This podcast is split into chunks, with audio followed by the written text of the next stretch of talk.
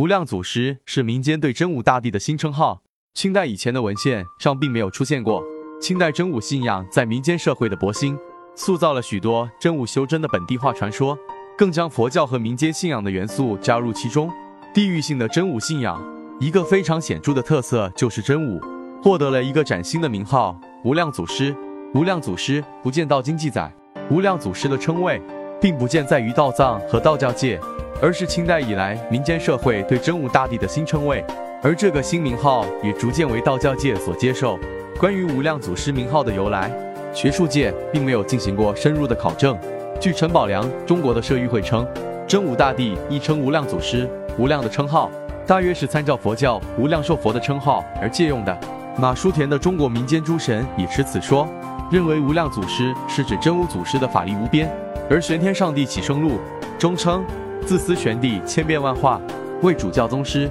分身降言，济物度人，无边无量，洞天福地，无不显灵，感应世纪，简单难求。因此，无量祖师的称号可能源于经中“无边无量”一词。清代碑刻建筑常见无量祖师名号，道教经典并没有无量祖师记载。然清代的不少道教碑刻和建筑中，无量祖师的名号非常常见，确实应当引起研究的重视。据清康熙十二年（一六七三），太兴山戴顶玉皇洞所立的重修上帝宝东序，称山上曾建有供奉真武大帝的无量金殿一间。陕西澄城县冯源镇梁家山村清乾隆二十五年（一七六零）所立梁家山无量会朝武当碑，续梁家山村无量会朝武当山还愿之后立碑记其事，其朝拜真武大帝而取名无量会，可见当时真武大帝在民间却有无量之名。